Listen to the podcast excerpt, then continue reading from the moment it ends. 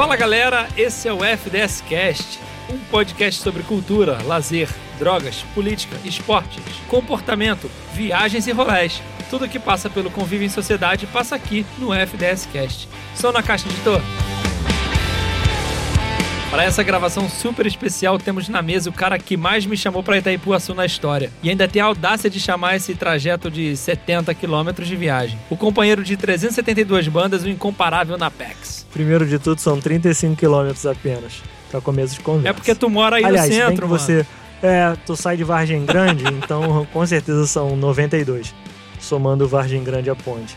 Cara, eu sou o Napex, arroba Napex esteve aqui, sou o pai do Paçoca, futuro cientista político se eu conseguir entregar a tese. É isso. Organizando a mochila dessa viagem com jogos de tabuleiro para toda a família, o padrinho da Marina e companheiro de pedal, o incrível Nelson. Eu sou Nelson Galvão, arroba Nelson Galvão. Já fizemos rolés de bike mais longos do que esses 35 quilômetros aí. Só queria dizer isso. E eu sou o Felipe Mux, arroba Felipe Mux em todas as redes, pai da Marina, e qualquer fim de semana de folga pra mim é desculpa pra alugar o carro e pegar uma estrada, nem que seja uma horinha subindo a serra pra Petrópolis ou esses trinta e tantos quilômetros aí pra Itaipu com o Napex. Arrumem as malas, apertem os cintos que hoje iremos viajar. Mas antes, vamos falar sobre o episódio passado que deu muito pano pra manga. No Instagram, Nelson, o que, que o pessoal falou por lá? O feedback no Instagram teve a Bruna Napoleão, que perguntou se ela já pode sonhar com esse podcast sendo transmitido ao vivo. Eu posso responder. Não. Caralho, mano. Segunda temporada você eu sozinho ao vivo, mano. Monólogo. Monólogo de Napex FDS Cash. E aí teve também uma pergunta da Di Jasmin, que ela perguntou de quem é a risada que é igual a do Emílio Surita. Eu não sei se isso foi um elogio ou se isso foi uma ofensa. mas risada foi a minha. Olha, partindo do princípio que Emílio Surita é um direitista de merda, eu não levaria como elogio, não. É, eu também acho que não. Fiquei um pouco triste. Diz, Jasmin, por favor, próxima risada eu vou tentar melhorar pra você comparar com a de alguém mais legal. E Napex, teve alguma novidade lá no grupo do WhatsApp? Eu vi que tu lançou uma inovação lá. né? Temos sim, cara. Temos uma novidade irada para todo mundo que tá lá no grupo do WhatsApp do FDS Cash. Para quem quiser saber como entrar, é só você acessar o arroba FDS Cash no Instagram. Lá no Instagram, na bio, tem o Linktree com todos os nossos links para você ouvir, para você participar. Inclusive para você clicar lá e cair dentro do nosso WhatsApp, lá do nosso grupo, onde a gente está debatendo, está trocando muito com a galera. Vamos trazer as pessoas para dentro do episódio, dando suas respectivas opiniões sobre o que acharam. Normalmente vai ser sobre o episódio anterior, mas com o tempo vai ser também se a pessoa quiser dar uma opinião de um geral ou trazer um episódio antigo, em voga de volta. É isso. Queria parabenizar vocês por esse episódio. Eu acho que é muito importante a gente estar falando disso. Eu falo a gente, nós, bebedores de café, fã de Friends, Harry Potter, pegadores de boleto, é muito mais difícil. Porque a gente cresceu ouvindo essas merdas, né? A desconstrução pra gente não é a mesma da galera de 20 anos que quando tinha 10 já sabia o que era certo e o que tá errado. A gente tá falando de linguística aqui. A formação de linguagem é totalmente cultural. Então, se o racismo é estrutural, logicamente que ele vai estar mais presente na nossa língua do que a gente pode imaginar. Então, se você não pensar a respeito disso, você vai reproduzir falas que oprimem grupos já oprimidos pela sociedade, vai magoar pessoas e você não vai perceber. Todas as expressões que vocês abordaram no episódio, a gente vai falar de vez em quando, a gente vai falar que fez algo nas coxas ou chamar alguém de arrombado, né, crianças, que vocês fizeram isso no episódio. o bacana é se ver como ser humano em desconstrução, correr atrás mesmo, porque de fato nenhum grupo oprimido é obrigado a ser Wikipédia de malandro, tá ligado? Tem tudo na internet. E se alguém comentar que você foi cuzão, cara, bora ter humildade de pedir desculpa e evoluir. Sobre a ressignificação dos termos, estamos nessa luta aí. Eu me coloco como mulher sapatão. A gente pode usar viado para falar com os amigos? Pô, na minha opinião, pode. Agora, se um viado vira pra tu e não achou maneiro, a tua questão não é virar para ele e se justificar ou falar que se tá certo ou se tá errado. O simples fato de você ter magoado um ser humano é suficiente. Ou será que não é? Se não for suficiente para você, cara, você é um pau fino DJ de buceta do caralho. DJ de buceta eu nunca tinha ouvido. Caralho. Já começamos mano. bem com o Babu Galvão largando o aço no Sensacional, comentário cara. aqui. Que ideia maravilhosa eu tive, modéstia à parte. Algum comentário sobre o comentário? Cara, ela foi, cara, perfeita. Ela foi sensacional. Eu, eu já quero trazer a Babu pra um episódio, sabe? A gente escolher um tema, ou pedir pra ela escolher um tema e trazer a Babu pra dentro, cara, pra inserir no FDS Cast, cara. Pra mim já fica o convite aí, cara. A gente só vai ver pauta, dia e, cara, o espaço é todo dela, Babu. Sinta-se convidada, por gentileza. Eu sou suspeito para falar porque ela é minha irmã, né?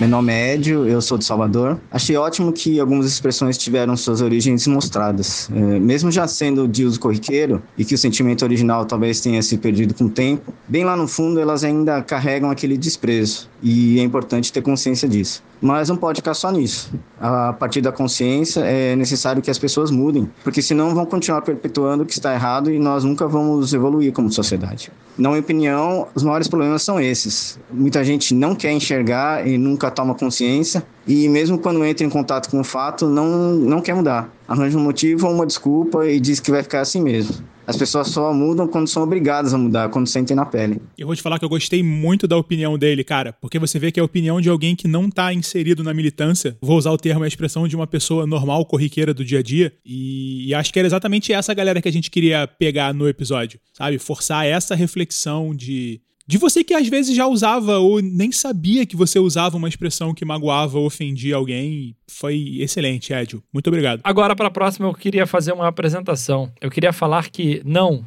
a Bia do Deezer não é um assistente virtual.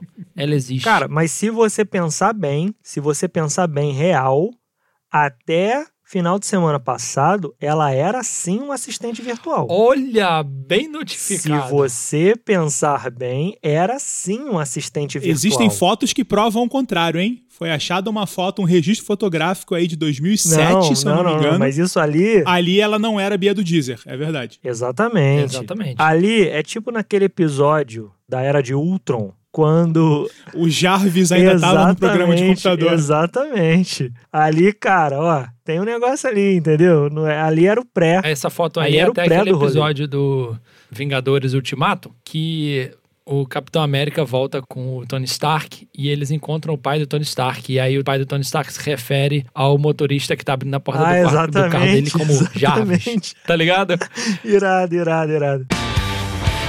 Olá pessoal do FDS Cast, aqui é a Bia do Deezer. Opa, peraí, caceta.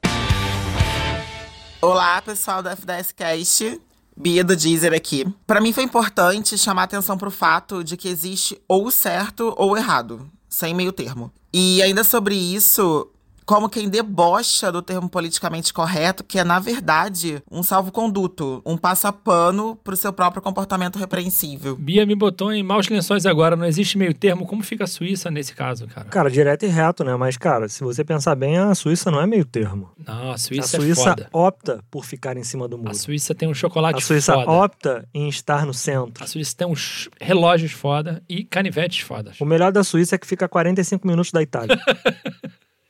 e neva. Cara, fale por você. Acho isso uma merda.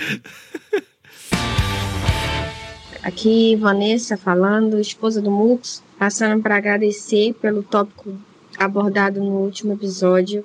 Como mulher, como naturalmente brasileira, né? com a miscigenação no sangue, tanto de negros quanto de índios, e como baiana, vivendo dia após dia com bullying, agora chamado bullying, né?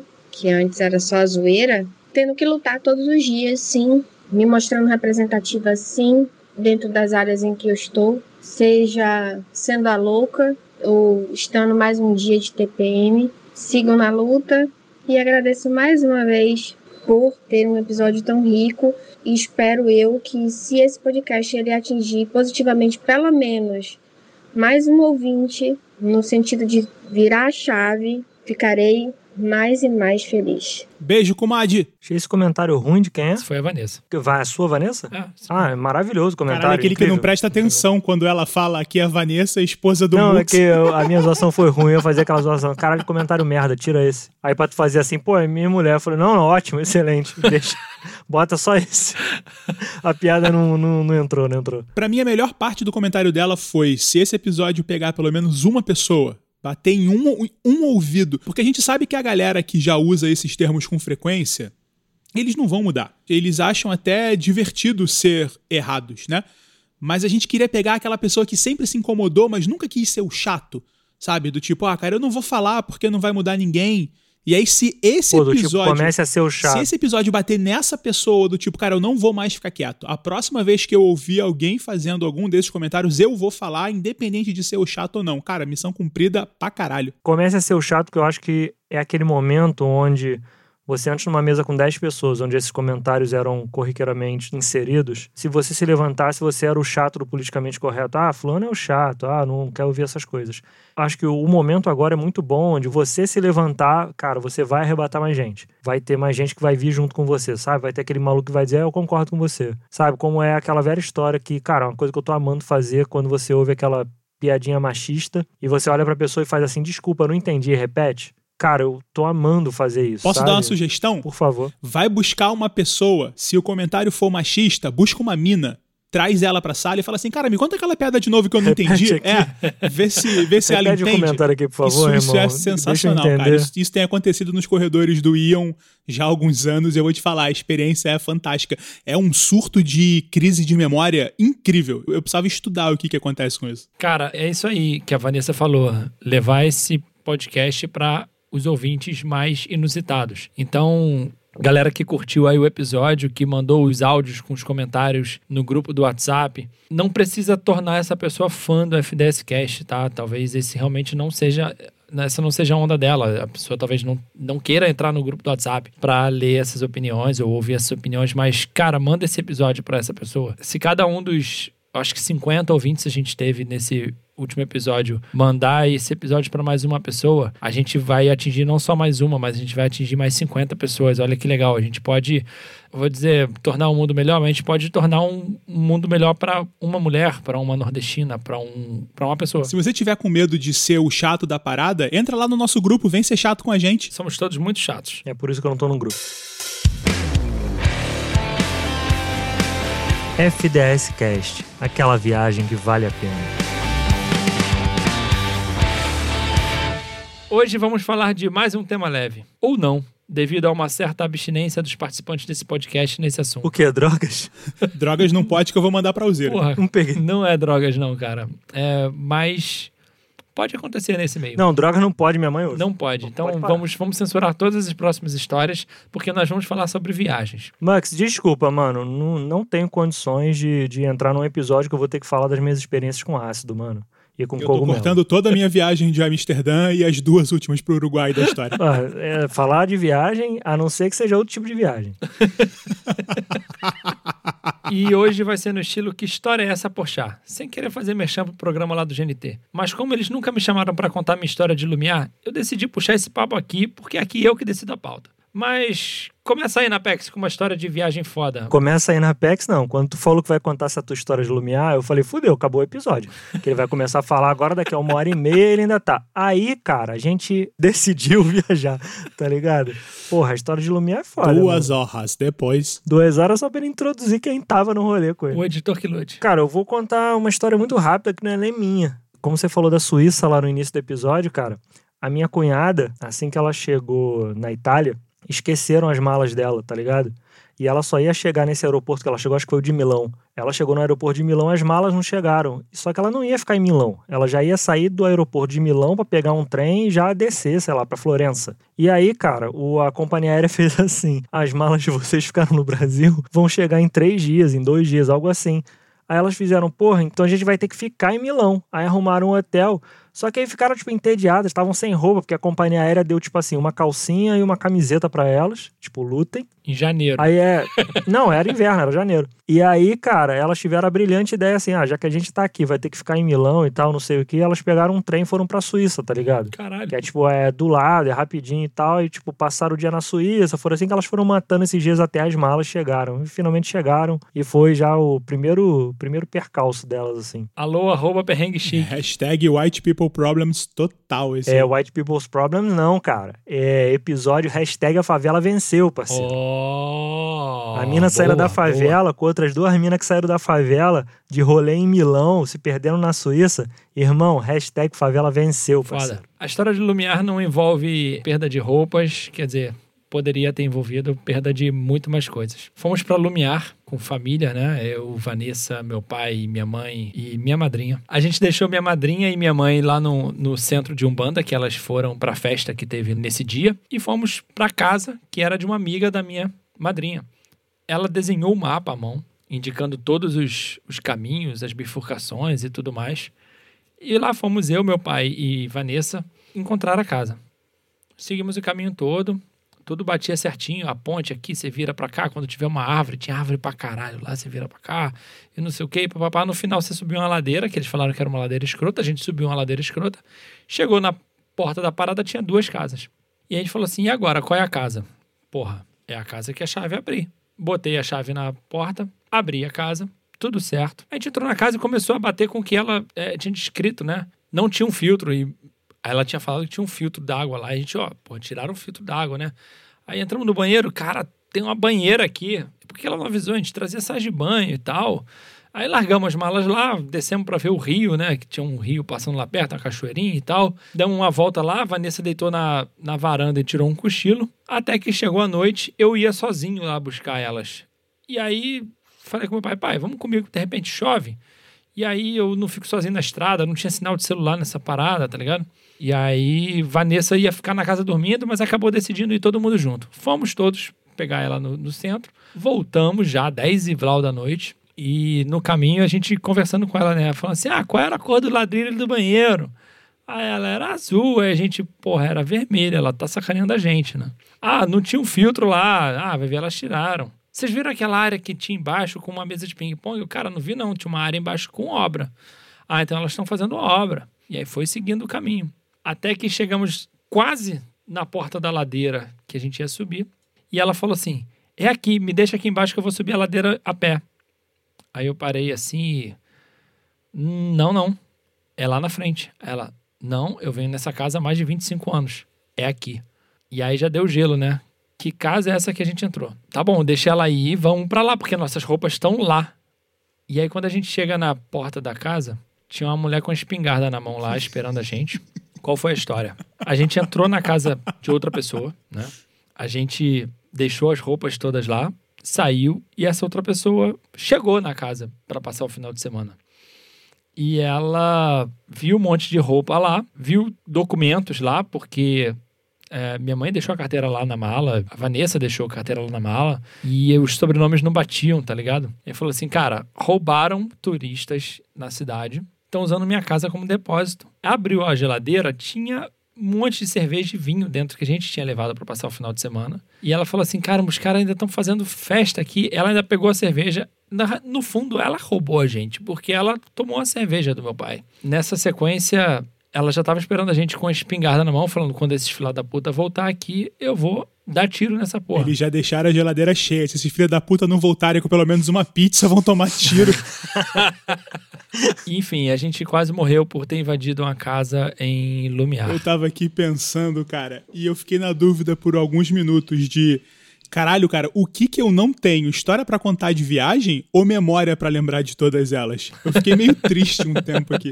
Cara, eu tive que anotar, mano. Inclusive assustei até vocês, porque eu anotei um monte e botei no grupo. O Matheus conseguiu lembrar de um monte, cara. Eu fiquei tentando puxar da memória. Pô, eu lembrei muito rápido. O máximo que eu consegui lembrar e que eu realmente acho essa história muito boa e a repercussão tá ainda rolando é a seguinte. Eu fui conhecer uma cidade interior de São Paulo chamada Orlândia, uma cidade muito pequena, e fui dar um rolê no museu da cidade que conta a história da cidade, né? E aí, mobílias antigas, fundação da cidade, e tinha uma foto dos fundadores da cidade que tinha uma lista com nomes. Um dos nomes era Lindolfo Galvão. E eu falei, nossa, que bacana, um parente, né? Quando eu cheguei em casa, fui mostrar essa foto para minha mãe. Minha mãe arregalou os olhos de uma tal maneira e ligou para minha tia.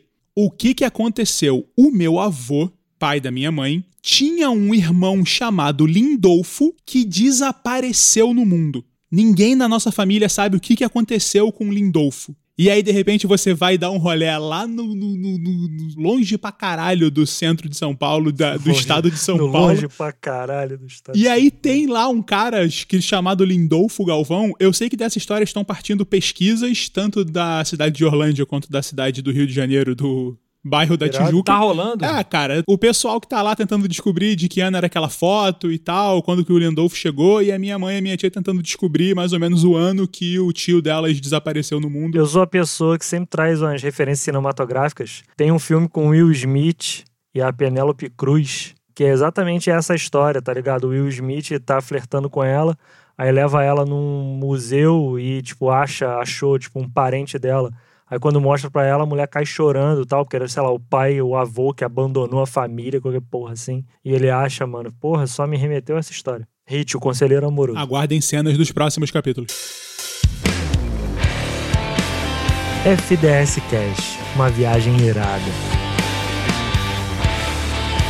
A minha primeira história de viagem envolve o fato de eu ser um bebê e ter sido usado como massa de manobra. Caralho. Explico.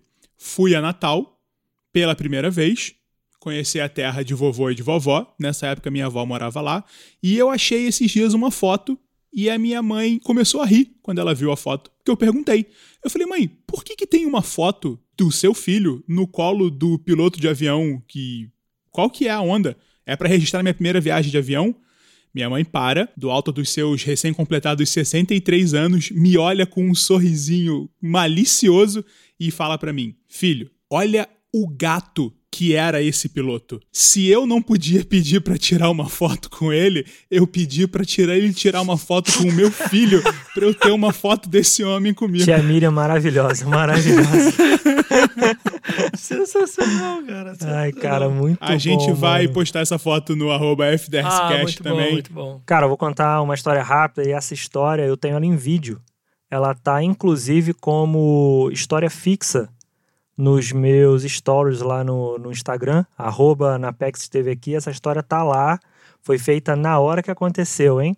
Cara, eu e Priscila, a gente tava em Milão e a Itália tinha acabado de, de não conseguir o acesso dela para disputar a Copa do Mundo. E aí, cara, assim, eu e Priscila, a gente tava num shopping lá, que é tipo o shopping downtown aqui no Rio de Janeiro, que é um shopping aberto. A gente tava saindo desse shopping e na entrada desse shopping tinha uma molecada jogando bola. Mas não é uma molecada, é a galera da minha idade, assim, 20, 20 e poucos anos jogando bola. E tipo, 20, 5 20 contra e poucos. 5, 6 contra. Cara, jogando aquela, aquele futebolzinho, quando a gente foi passar, eles pararam pra gente passar. Cara, Priscila olhou aquilo, Priscila já tava, tipo, alta, né? Pô, a gente tava tomando um vinho lá no shopping e tal. Priscila passou, olhou aquilo e fez: Ih, olha desses malucos jogando bola, Itália não vai pra Copa. E eu, amor, na moral, fala, fala baixo aí. Na moral, é muita gente ali. Ela, o quê? Qual foi? Tá com medo? Itália não vai pra Copa. Eu fazendo amor, eles entendem, cara, não faz isso, cara. Estão falando, eles estão vendo essa frase em todas as línguas do planeta. Só tá subindo hashtag de Itália não vai pra Copa em todas as línguas do planeta, cara. Vai por mim, não faz isso. Minha amada esposa é fluente em italiano. E não bastava dizer em português Itália não vai pra Copa. Obviamente ela teve que dizer em italiano, em alto e bom som, Itália não vai pra Copa. Cara, se vocês quiserem ter esse prazer que é essa gargalhada e a cara dela de bêbada, tem esse vídeo lá no meu é Instagram. bom. No momento, a gente acabou de passar pelos caras, eu puxei o celular e fiquei filmando ela. E ela empolgadona assim, ele, qual foi? Se os caras correrem atrás da gente, a gente corre, tu não corre não? Tu não corre não? Foda-se. Cara, mano, é das histórias maravilhosas com minha amada esposa bêbada em Milão. Tenho uma história rápida também que a gente tava no meio da nossa lua de mel na Turquia. Foi uma das paradas da lua de mel. A gente chegou lá e serviram pra gente um chá em, Istambul. Um chá local lá, turco. E a gente tomou o chá e o chá era maravilhoso. Tipo, a gente chegou numa loja de tapetes. Aí os caras foram mostrar os tapetes. Ofereceram esse chá maravilhoso de maçã e tal. Porra, bom pra caralho, gente, caralho, chá turco, né? Que foda. E aí, inclusive nessa loja de tapete, a gente quase saiu com um tapete de 10 mil dólares por mil dólares. Porque é turco, né? O cara joga 10 mil dólares e fala, não, não quero, o cara 9, 8, 7. Que nem comprar a rede aqui, que nem comprar a rede aqui, que o cara chega uns 120 e de repente tu leva 10 reais. É, daí eu falei assim, caralho, mil dólares tem no cartão. A gente passa essa porra e que se foda. A gente leva um tapete turco pra cá. Ah, a história de viagem é maravilhosa. Na hora que tu entra no cartão de crédito, tu faz foda-se. Quando eu voltar pro Brasil, eu vejo como é que eu pago essa Aí merda. eu falei assim, não, vou inventar uma desculpa pra esse cara, né? Porque a gente já tá muito envolvido com ele, eu vou inventar uma desculpa pra ele. Tu é brasileiro, cara. Vira assim, faz por 10 que eu compro. É, já tentaram fazer isso comigo com guitarra, com amplificador, com a porra toda, né? Aí eu, pô, cara, então, a gente esqueceu o cartão no navio. Pô, então não vai dar pra comprar. Aí o cara falou assim: não tem problema. A gente vai lá com você no navio. Leva a máquina. Você pega o cartão, passa o cartão. Não tem problema nenhum. Aí eu, não, não, não, não, não, não, nessa de não, não, não, não, não. A Vanessa me olhou sério, Felipe, não. Vamos pra casa. Aí nessa falada grossa dela que o cara travou, né, e pá, e desistiu da porra do tapete. Mas voltando ao chá, seguimos nosso passeio e aí paramos em outro lugar, tomamos o chá de novo. Então paramos em outro lugar, tomamos o chá de novo e aquele chá maravilhoso, a gente falou, porra, a gente tem que levar esse chá pra casa. Aí paramos numa loja de baklava, né, que vendia baklava e chá. A gente comeu todos aqueles doces turcos lá de pistache, levou mais uma caixa pro navio, a gente tava de cruzeiro, né. E falamos assim, ah, comprar o chá que tem aí, né, o turco e tal. Aí a mulher falou assim, ah, essa caixinha aqui, eu, porra tem as ervas todas aqui dentro, né? Porra.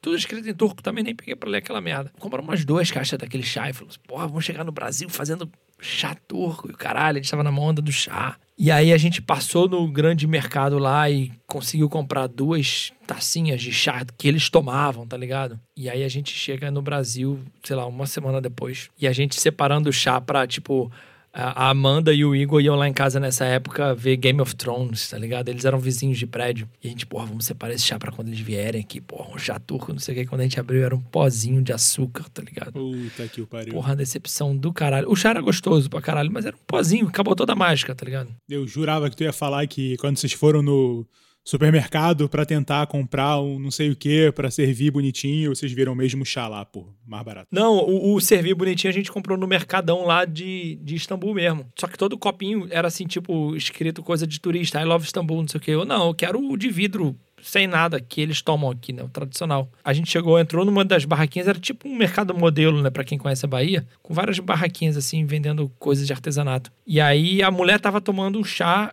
no copinho que a gente queria. A gente falou assim, pô, a gente queria um copinho desse, mas é desse copinho. A mulher terminou o chá dela, lavou o copinho, embrulhou e deu pra gente. Que foda, que maneiro. E ela foi, pegou aí, conseguiu um outro, embrulhou e, e, a gente levou dois copinhos exatamente dos que eles. Pra eles deve ser uma merda, né? Tipo, é o que eles compram no, no, no Saara deles lá, tá ligado? Mas tá aqui, a gente tem uns copinhos turco, pratinho, colherinha. Nem lembro se a gente tomou o chá todo, acho que não.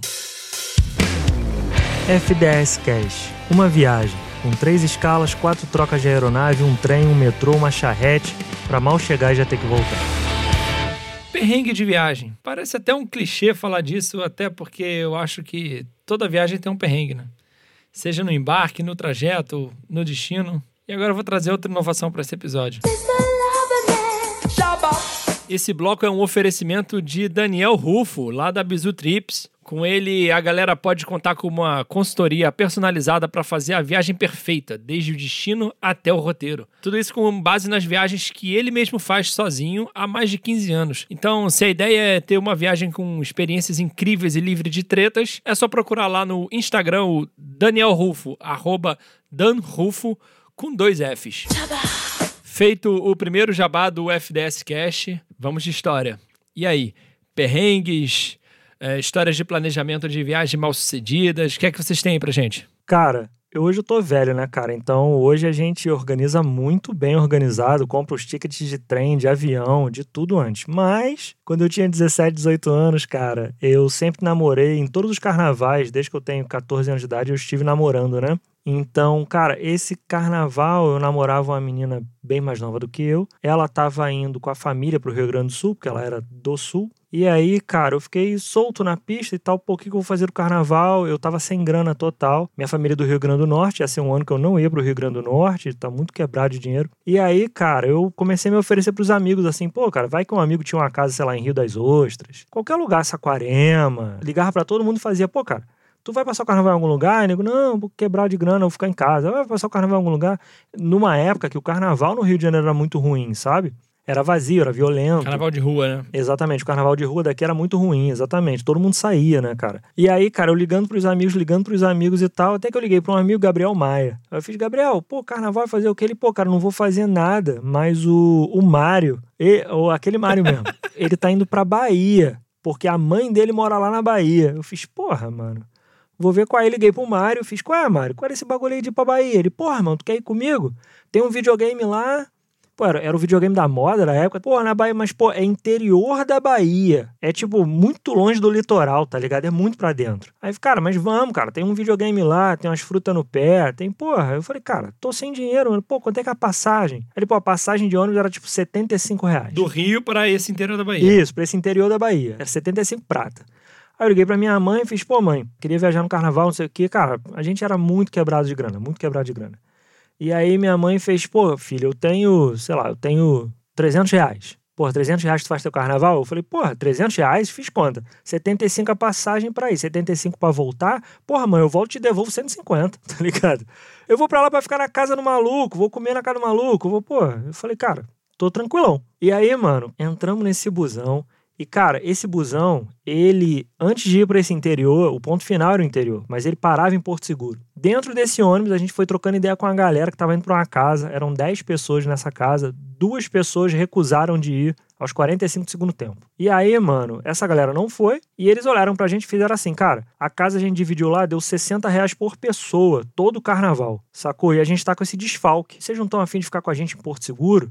Pô, então, cara, a gente juntou com essa galera, ficamos em Porto Seguro, tivemos um carnaval sensacional, tá ligado? Comendo no barzinho da esquina, que era tipo assim, o PF com refrigerante era tipo 9 reais, tá ligado? Eu tô falando, pô, anos 2000, né, cara? A inflação era outra, o mundo era outro. E, cara, esse carnaval foi maneiríssimo. E esses meus 300 reais, mano, porra, se multiplicaram assim. Por quê? O Mário tava indo pra casa da mãe dele, então ele, cara, ele foi com 10 reais no bolso.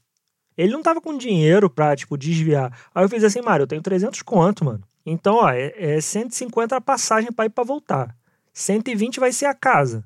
Mano, com o que sobrar a gente come, bebe e tá ligado? Cara, e foi uma galera dessa casa que eu nunca mais vi. A galera, não, não existia rede social. Então eu não tenho ninguém adicionado, eu não sei onde tá ninguém.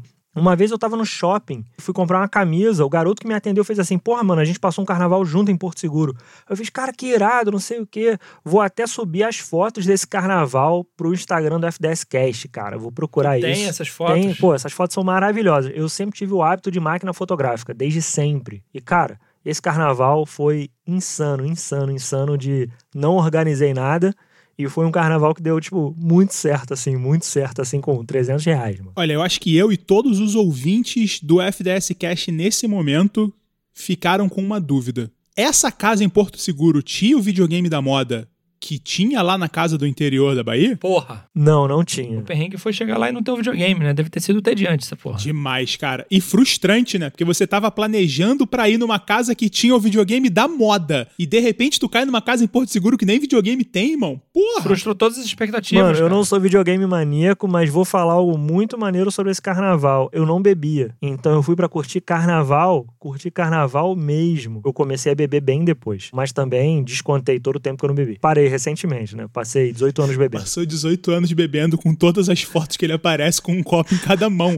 então equivale a 36 anos de bebedeira, irmão. Passei 18 anos ó, orgulhando quem bebe. Orgulhando aquele maluco ali bebe. Nelson. Ah, cara, organização sempre que possível, sabe? A, a viagem, a estamos em 2021, vamos fazer uma viagem em 2022. Então, a partir do momento que o meu gestor aprova o meu sistema e fala férias confirmadas, ali começa. Viagem, quanto tempo, quanto dinheiro a gente tem, quanto dinheiro tem que fazer até lá. Ah, vamos para tal lugar. Então, beleza, o que a gente vai fazer nesse tal lugar? X, Y, Z. Quanto custa o passeio X, quanto custa o Y, quanto custa o Z. O que der para comprar antes, já compra antes. O que puder de comprar de moeda estrangeira, já compra antes. Eu sou desses, cara. Eu sou um mala para preparar a viagem, para evitar qualquer problema que dê na hora e que a gente puder resolver antes. Eu sou desses. É, ó, vou dar dica pros casais, cara, ou pras pessoas que simplesmente fazem sexo, façam um teste de gravidez antes, tá? Porque isso evitou que uma organização nossa de viagem fosse por água abaixo e ainda por cima em passagens de avião caríssimas que não tinham reembolso, hein? Aí, ó. Fica a dica. E você, Max? Planejamento acima de tudo? Eu sei que você é nerdzão que nem o Nelson. Cara, só nesse assunto aí, gravidez, a gente planejou por quatro anos, né, mano? Porra, vai vendo. a gente não esperou ter uma viagem pra comprar, para, enfim. Depende muito. Eu gosto de planejar tudo, mas sempre deixar, tipo, no roteiro alguns dias de, de liberdade, assim, pra ver o que, que vai rolar lá. E aí, falando sobre planejamento, teve uma viagem que a gente fez pra Chapada dos Veadeiros em 2016, provavelmente, que na real a gente estava querendo ir pra Bonito. Só que a gente começou a pesquisar exatamente nessa fase de planejamento e a gente viu que para Bonito a gente ia gastar, em média, 150 a 200 reais por dia, por cabeça. Porque todos os passeios lá são tabelados, são pagos e você só sai para passeio com guia oficial da parada e tal. É até uma, uma coisa legal de proteção pra área lá, pra natureza e tudo mais. E aí isso pesou pra gente, porque a gente queria passar, acho que seis ou sete dias lá. Se a gente não paga passeio, a gente não tem o que fazer. A gente ia ficar de braço cruzado na pousada. Apesar de alguns amigos, inclusive, indicarem falando assim, cara, é um passeio muito maneiro. O Felipe Lima, que ouve esse podcast, vai falar que ele foi um dos que me indicou ir pra Bonito, me indicou hostel tudo mais. Só que aí, nesses papos lá no trabalho, é, me disseram assim, cara, se você gosta de natureza, vai pra Chapada dos Veadeiros. Cachoeiro, caralho, fica em São Jorge. É o Rafa de Souza que vocês estão falando? Não, eu fui lá antes do Rafa, O inclusive. Rafa de Souza, ele foi na Tailândia um dia desse. E ele diz que quando ele chegou lá era todo mato. E ele foi depois de já ter popularizado, tá ligado? Ele tem uma história maravilhosa. Rafa, se você estiver ouvindo esse episódio, Mano. grava em áudio pra gente a história da tua imigração. Mano, que a do é Camboja. sensacional. Se for a do Camboja, bizarra. E aí, nessa brincadeira, a gente foi pra Chapada dos Veadeiros. E a gente, naquele planejamento, a gente sabia os dois lugares que a gente queria ir, que era o Vale da Lua e a Cachoeira de Santa Bárbara. E o resto, a gente falou assim, cara, sabe de uma coisa? Vamos pra lá e vamos ver o que que rola lá? E foi maravilhoso. Porque a gente chegou lá, a mulher da pousada perguntou, o que é que vocês querem visitar? Eu falei assim, sei lá, cachoeira, mato. Ela, porra, aqui tem um monte. Eu, é, então, tipo, cara... E a gente deu, deu uns rolê maneiro, foi econômico. A gente teve algumas experiências lá transcendentais. E foi uma viagem que a gente, literalmente, foi sem esperar muita coisa. A gente foi assim: ah, a gente vai chegar lá, vai ter uma cachoeira, vai botar o pé pra cima e vai dar uma relaxada. E foi uma viagem do caralho. Tá vendo, mãe? O maconheiro desse grupo não sou eu. Eu acho que foi Vou chato. abrir a enquete lá no, no Stories do FDS Cash. Agora, sobre perrengue, eu queria mencionar uma viagem que foi feita em 93, eu era muito novo, para Ilha Grande. E por conta dessa viagem, eu nunca mais voltei em Ilha Grande e tenho vontade de, de voltar lá. O que que Ilha Grande agora, te fez, né? mano? O que a Ilha Grande me fez? É, foi uma viagem de carnaval. Sei lá, foi umas 15 cabeças fora as crianças. Tinha uma grávida e tinha uma criança de menos de dois anos. Dois cachorros e um Tá papagaio. e um flamenguista. Eu tava achando que era tipo aqueles problemas, prova de problema na escola, sabe? Você tem 15 casais, sete casais têm três filhos, dois têm um cachorro. Pra mim era pior, era a merda. tipo um português, um judeu e um flamenguista entraram no Isso bar. tudo dentro de um barco pesqueiro velho de madeira. A gente chegou na ilha com esse barco, que era tipo um barco só pra gente. Tipo, a galera falou assim: não, tem um barco pra gente ficar rodando a ilha. E todo mundo achou que era foda, tá ligado? Era um barquinho pesqueiro que a gente carinhosamente apelidou de Popopó. Porque quando ele andava, ele fazia pó, pó, pó, pó, pó, pó, Aqueles barcos motor de moto de Ilha Grande. Exato. Pegamos esse barco, chegamos lá na beira da praia, porque disse que tinha uma praia. A casa lá de alguém da família desses amigos lá tinha uma praia particular. E a gente, porra, a gente tá indo pra um negócio foda. Isso sou eu pensando hoje, né? Eu tinha seis anos de idade, sete na época. E aí, estamos indo pra um negócio foda. Chegou na praia, era um mangue. A gente descia do barco andando no meio da água, porque o barco não atracava em lugar nenhum, não tinha pier, né? Então ia pisando no mangue, naquela lama que tinha caranguejo, caralho. E chegava na casa, a casa tinha um quarto, sala, cozinha, banheiro. Galera tudo dormindo amontoada na sala. E aí, eu vou te dizer que essa viagem todo dia teve merda. Merda do nível. A gente sair andando numa trilha e faltar luz na ilha toda e a gente não saber pra onde vai. É, merda do barco parar no meio do mar aberto e o cara sair lá de dentro, bêbado, porque o cara que tava pilotando a parada tava bebendo também. Falando que tinha acabado a gasolina e a onda jogando a gente pra cima da pedra. E os iate grandão passando e dando tchau pra galera e falando assim: uhul, e a gente salva a gente. E não tinha colete salva-vida pra todo mundo. Imagina, eu tô imaginando hoje com a cabeça dos meus pais, né? Criança pequena e tal, no meio desse barco aí. Até num dia lá de festa, todo mundo feliz. O único dia que tava dando tudo certo, o maluco tava na água, pediu pra o outro que tava no barco dar uma cerveja pra ele. O cara, ao invés de dar na mão, jogou a cerveja. Acertou a testa dele, abriu a testa dele, teve que ir pro hospital. E as crianças tiveram que voltar pra casa andando pela trilha lá de, sei lá, duas horas por dentro de Ilha Grande. Essa foi a viagem perrengue que um dia eu vou repetir com Marina, mas provavelmente com melhores condições sanitárias. Cara, vou, vou de perrengue, hein? Fui convidado para trabalhar em Nova York. Ia passar, acho que duas semanas, dez dias, um negócio assim. Eu tava muito empolgado, muito feliz, cara. Eu nunca tinha sido convidado para trabalhar de uma forma dessa, o empregador pagando passagem, estadia e tudo.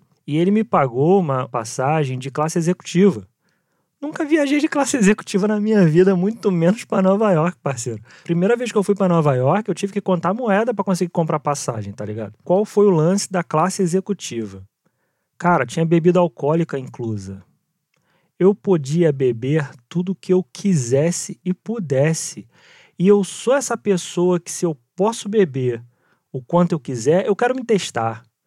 Eu quero testar meus limites. Só que tem uma coisa que ninguém nunca me contou que eu faltei nessa aula de biologia, que o álcool em cabines de aviões, cara, esse álcool ele faz efeito cinco vezes maior. ninguém tinha me contado isso. E o que que aconteceu? Eu acho que, cara, realmente os, as pessoas que trabalham no avião, elas tomam cuidado para que isso aconteça. Só que eu entendi que eles tomavam cuidado para que não servissem sempre muito o mesmo passageiro. O que, que eu fiquei fazendo? Eu me levantava e ia me servir em outro lugar do avião. Então, cara, eu tomei duas garrafas de vinho sozinho. E teve um momento no avião, obviamente, que bateu esse álcool todo em mim. Quando esse álcool todo bateu, eu comecei a passar muito mal, muito mal, muito mal. Eu falei, cara, eu vou começar a beber muita água. Beber muita água, beber muita água. E teve um momento que eu fiz, cara, eu preciso vomitar. E aí, quando eu tava indo pro banheiro, eu fiquei na fila do banheiro, tinha outra pessoa na minha frente. Eu tive o que é chamado de teto preto, que é quando a sua visão apaga. Você continua ouvindo, você continua bem e tal, só que minha visão apagou. E, cara, a minha sorte foi que a pessoa que saiu do banheiro, ela ficou segurando a porta pra mim, eu só que não tava enxergando nada. Aí ele só fez assim: você vai? Aí eu só estiquei a mão e consegui pegar na porta. Eu entrei no banheiro, eu sentei no vaso, porque eu achei, não, isso aqui vai melhorar. Eu sou consciente do que é um teto preto, eu sei que daqui a pouco vai passar. Nesse meio tempo, eu apaguei dentro do banheiro, recobrei os sentidos, levantei, não vomitei, não fiz nada. Tentei voltar pra minha cadeira e eu não conseguia dormir, porque assim que eu fechava o olho, o mundo girava. E eu falei, mano, aí eu comecei naquelas paranoias de, cara, eu tô indo pros Estados Unidos. Se eu chegar lá passando mal, o que que vão achar? Que eu engoli cápsula de cocaína, vão querer dedar o meu rabo, vão querer me investigar inteiro. Cara, eu tendo que explicar isso tudo, bêbado, de ressaca, vai ser bizarro.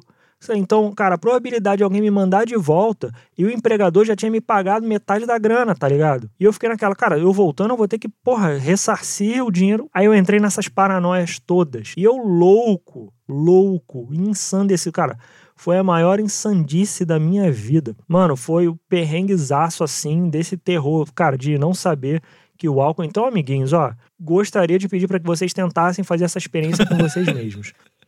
Tipo, façam isso em casa. Não, em casa não, faz dentro do avião, mano. Faz dentro do avião. Assim que você entrar, se você tiver essa sorte ou esse poder aquisitivo de viajar numa classe que você tem álcool em abundância, bebam para vocês verem que eu não tô mentindo. Pra você, não, o maluco tá exagerando. Pô, cinco vezes impossível.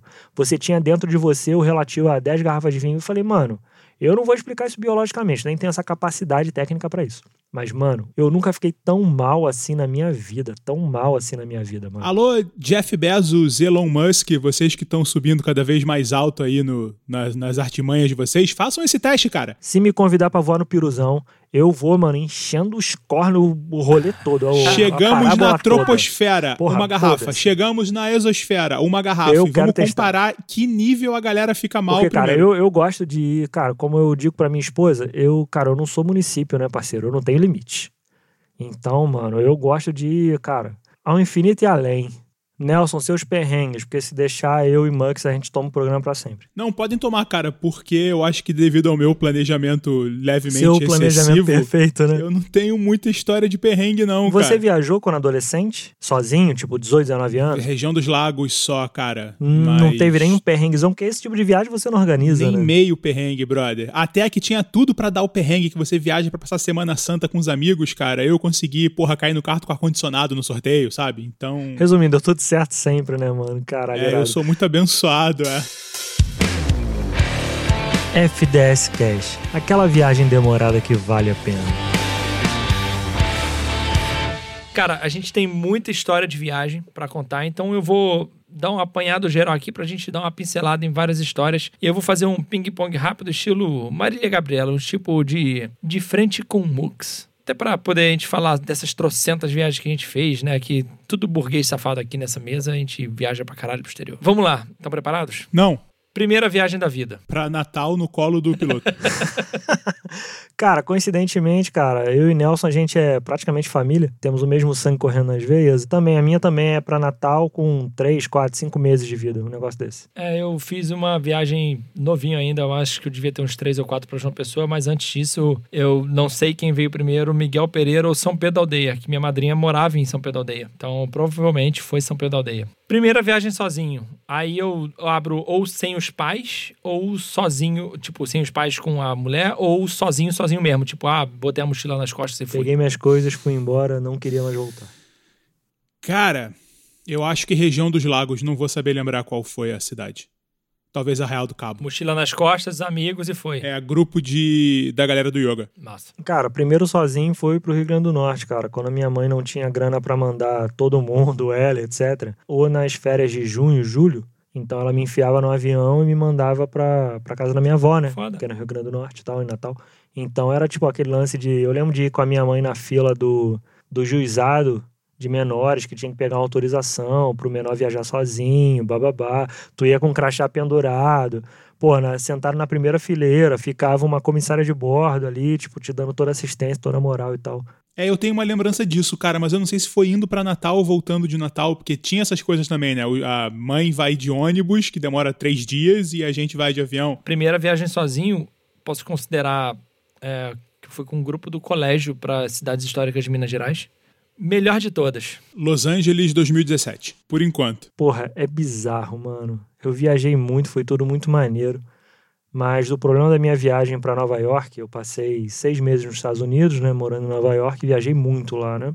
Poderia dizer essa, mas, cara, eu odeio viajar sozinho. Odeio viajar sozinho. E nesses seis meses que eu passei nos Estados Unidos, foi muita solidão, tá ligado? Teve esses momentos de conhecer uma pessoa que eu fui, passei quatro dias na Disney e tal, pô, um companheiro de viagem e tal, mas basicamente foi sozinho lá, né? Então, cara, disparado, disparado a viagem que eu e minha esposa fizemos pra Itália e Tailândia, cara. É a melhor de todas, eu não vou considerar Londres, porque eu não vou considerar viagem. Foi uma mudança, né? Passei um ano e meio lá. De cabeça, assim, eu, eu diria que Chapado de Veadeiros, assim, foi a melhor viagem de todas, assim. Nem vou botar nada de Europa que eu fui. Eu não vou nem botar a Lua de Mel, que foi foda, mas eu boto melhor de todas é Chapado de Veadeiros. É o lugar que eu voltaria fácil toda semana. É, mais longe, na Pex Tailândia, né? Tailândia, mano. Nem Tailândia. nada.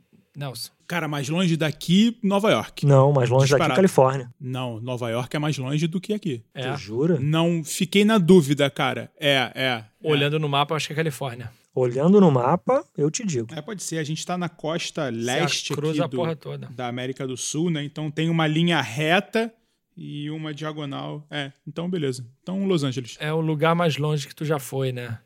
É, para mim, eu, eu vou botar Istambul, cara, na Turquia. Não fui direto pra lá, a gente passou por Veneza, pegou um navio e passou lá Cara, é uma charrete, uma charrete, uma bicicleta. lá. É. Ah, não, cara. Olha aí a, a dúvida agora, se a Istambul é mais longe ou se Karlstad... Tu foi pra nem- Suécia, a Suécia é muito mais Suécia. É. É lá em É, cima. Karlstad na Suécia eu acho que é mais longe. Fica um meridiano pra cá, mas é bem mais pra cima, cara. É, eu fui na Suécia, fui em Karlstad na Suécia. Mas considerando que eu já morava em Londres, então dali pra ali foi pertinho também. Mas se né? a gente for, for considerar isso aí, quando eu fui pra Tailândia, eu tava na Itália, tava na metade do caminho. Ah, é. É, Quão mais longe enfim. você está do seu país, né? Da sua cidade. não, não, com certeza, com certeza, com certeza. Aquela viagem que era melhor não ter ido. Maravilhoso, Nelson, é tua. Caralho, cara, não consigo pensar. Vai tu primeiro que eu Maravilhoso, vou pensando maravilhoso. aqui enquanto isso. Cara, eu tenho. A gente foi recentemente pra Paraty, com tudo pago. Cara, era pra ter sido ótimo, viagem em família, como numa casa maravilhosa. Mas a gente fez um passeio de barco. Meu filho estava se recuperando de uma gripe, a gente entrou num barco, um vento frio.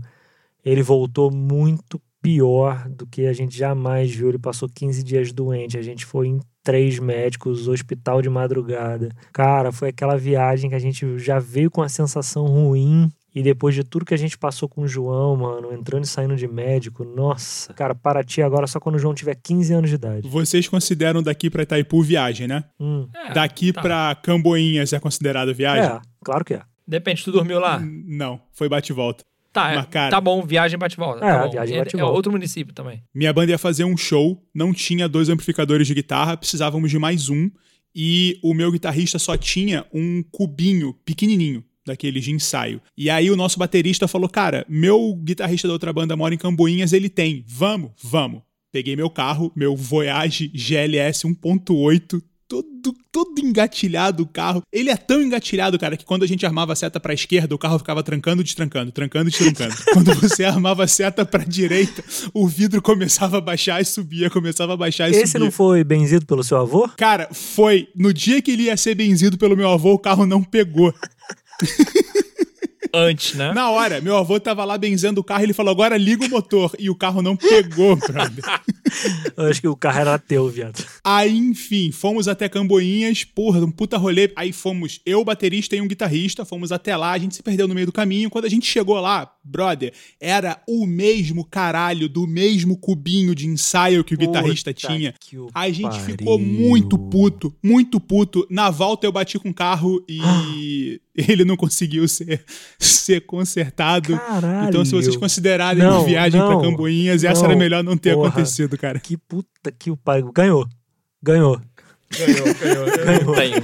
Ganhou considerando que, não, meu filho ficar doente é a pior coisa que eu passei, mas meu filho se recuperou, né? O carro do Nelson não. o carro não. Caralho, é uma. Tá, não seria melhor não ter ido, eu não queria ter feito essa viagem. Foi pra João Pessoa no enterro do meu avô. Putz. Tá bom, então você ganhou, Foi cara. aquela viagem, tipo, resolvida na madrugada, vira madrugada, compra passagem, e ainda bem que a gente tinha o contato daquela agência de viagem lá de Salvador. E eles arrumaram uma passagem boa, rápido pra gente.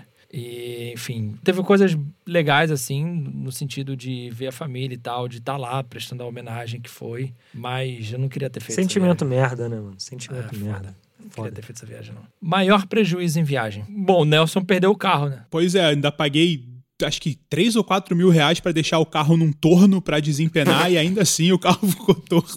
Então eu achei, eu achei contas aí. Eu achei Cara, eu, eu sou mestre em entrar em qualquer loja e tomar a volta. Eu quero tomar essa volta. Ainda mais quando eu tô, sei lá, nos Estados Unidos, eu passo por qualquer loja de, de algum imigrante que tenha no sotaque muito forte, turco, armeno, e ele me chama, tipo, my friend, my friend, buy here. Porra, é nesse lugar que eu entro pra tomar a volta. Tomei uma volta numa câmera. Cheguei em Nova York, eu não tinha câmera fotográfica, eu fui comprar uma câmera digital. Uma câmera digital Sony na época, pica, tipo 10 megapixels, lançamento, era tipo 98 dólares, tá ligado?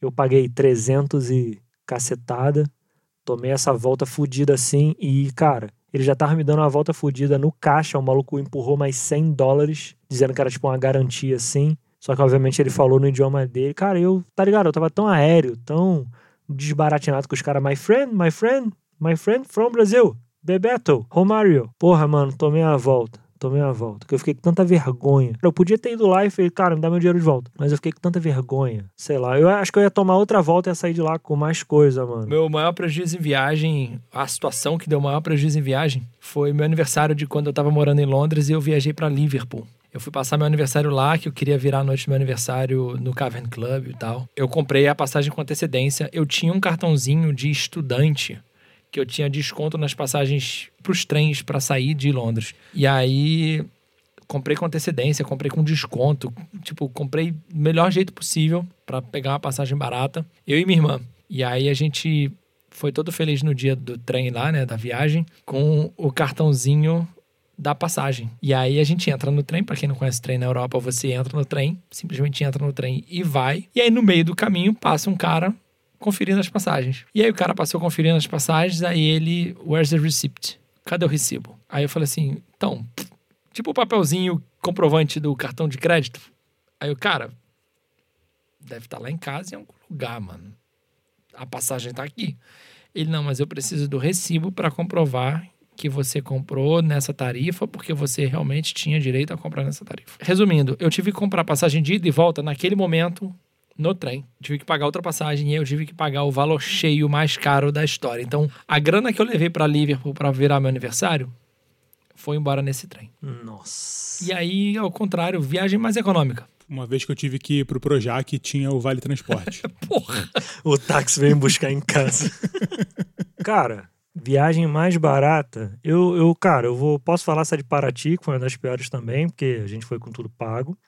Ah, eu posso considerar essa viagem a trabalho conta. Eu fui com tudo pago e ainda recebi Foi com tudo dinheiro. pago, né? É.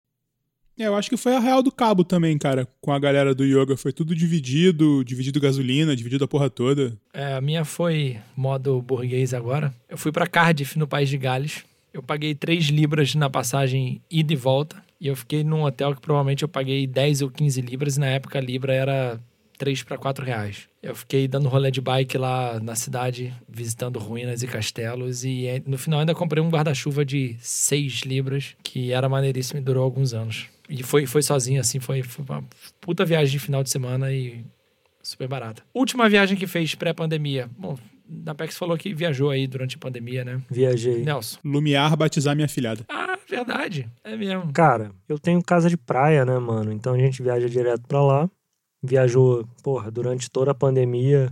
Foi nosso refúgio. É, eu fui pra Lumiar, mas não foi exatamente essa mesma do Nelson. Eu fui de novo depois. Mas a gente foi no final de semana que foi decretada a pandemia. Tipo, a gente saiu daqui do Rio na sexta-feira e a gente ficou sem sinal na estrada. E quando a gente chegou no último lugar que tem sinal de celular, a gente viu que tinha decretado que ia ficar tudo isolado. E a gente já estava isolado lá no mato.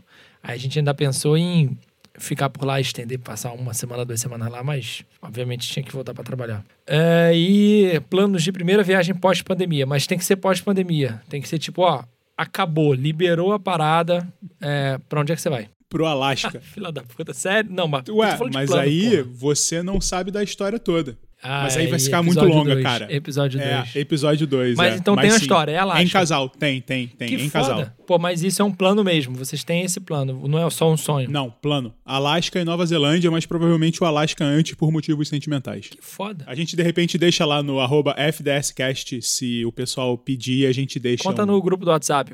O pessoal entrar no grupo do WhatsApp e. Boa. Porra, perfeito, cara. no Perfeito. grupo do WhatsApp. Cara, antes da pandemia, eu e Priscila, a gente tinha muitas, muitas viagens pra fazer. A gente queria viajar muito com o Paçoquinha. A gente já teria viajado em fevereiro ou março, quando eclodiu a pandemia, que a gente ia fazer um cruzeiro.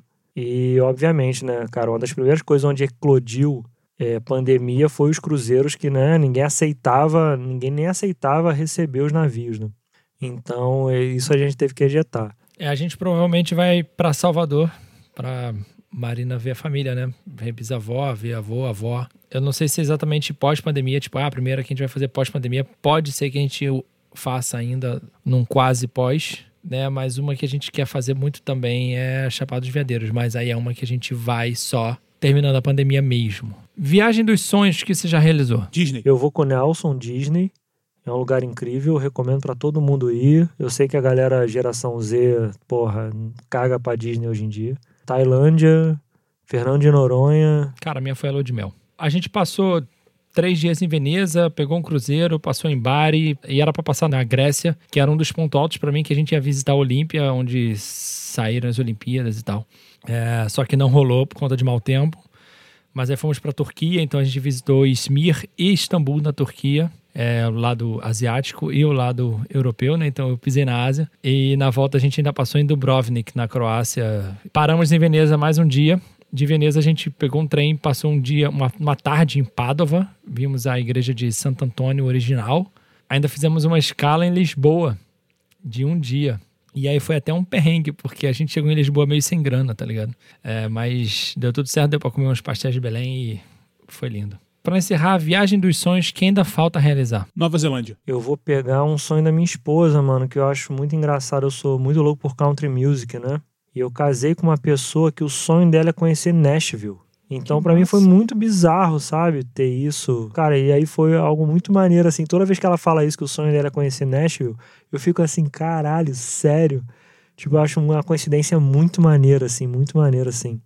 E acho que é isso. Cara, eu sou um cara muito estradeiro, né? Eu gosto muito de pegar carro, pegar estrada. Então, alguns sonhos envolvem é, motorhome, atravessando A Rota 66. de costa a costa nos Estados Unidos, é, um lance de carro é, na, no sul da França e tal, mas vou te dizer que o sonho mora, assim, hoje, é ir pro Japão. Então é isso, galera. Esse foi o episódio do FDS Cast sobre viagens. Se você viajou com a gente, se você tem histórias de viagem, comenta lá com a gente no FDScast no Instagram. Ou então clica no link aqui da descrição, ou lá no Instagram mesmo tem um link que você entra no grupo do WhatsApp. E você pode compartilhar todas essas histórias de viagem com a gente. Inclusive, se você mandar uma história em áudio, ela pode aparecer aqui no próximo episódio. Nelson, quem tá ouvindo aqui pelo Spotify, o que que pode fazer se caiu aqui de paraquedas? Esse foi o primeiro episódio que eu vi. Tá ouvindo pela primeira vez? Clique no botão seguir, ative o sininho de notificações. Não, você não está no YouTube. O Spotify agora tem um sininho de notificações para que você seja sempre informado assim que esse episódio for ao ar. E se você tiver no Apple Podcast? No Apple Podcast, se você gostou desse episódio, deixe cinco estrelinhas e um comentário a respeito das suas opiniões sobre as nossas viagens. Google Podcasts, Castbox, Podcast Addict, o que, que a gente faz por lá? É só seguir a gente, cara. Onde você vê a abinha escrito seguir, clica nela e vem ser feliz junto com a gente. E agora vamos falar dele, vamos falar do Deezer. O que, que você faz, Nelson? Ah, o Deezer é só amor, né, galera? Clica no coraçãozinho e venha fazer parte do grupo FDS Cast no Amor. Se você gostou desse episódio, compartilhe com alguém que você acha que também vai viajar com a gente nessas histórias. Um grande abraço e até o próximo episódio do FDS Cast.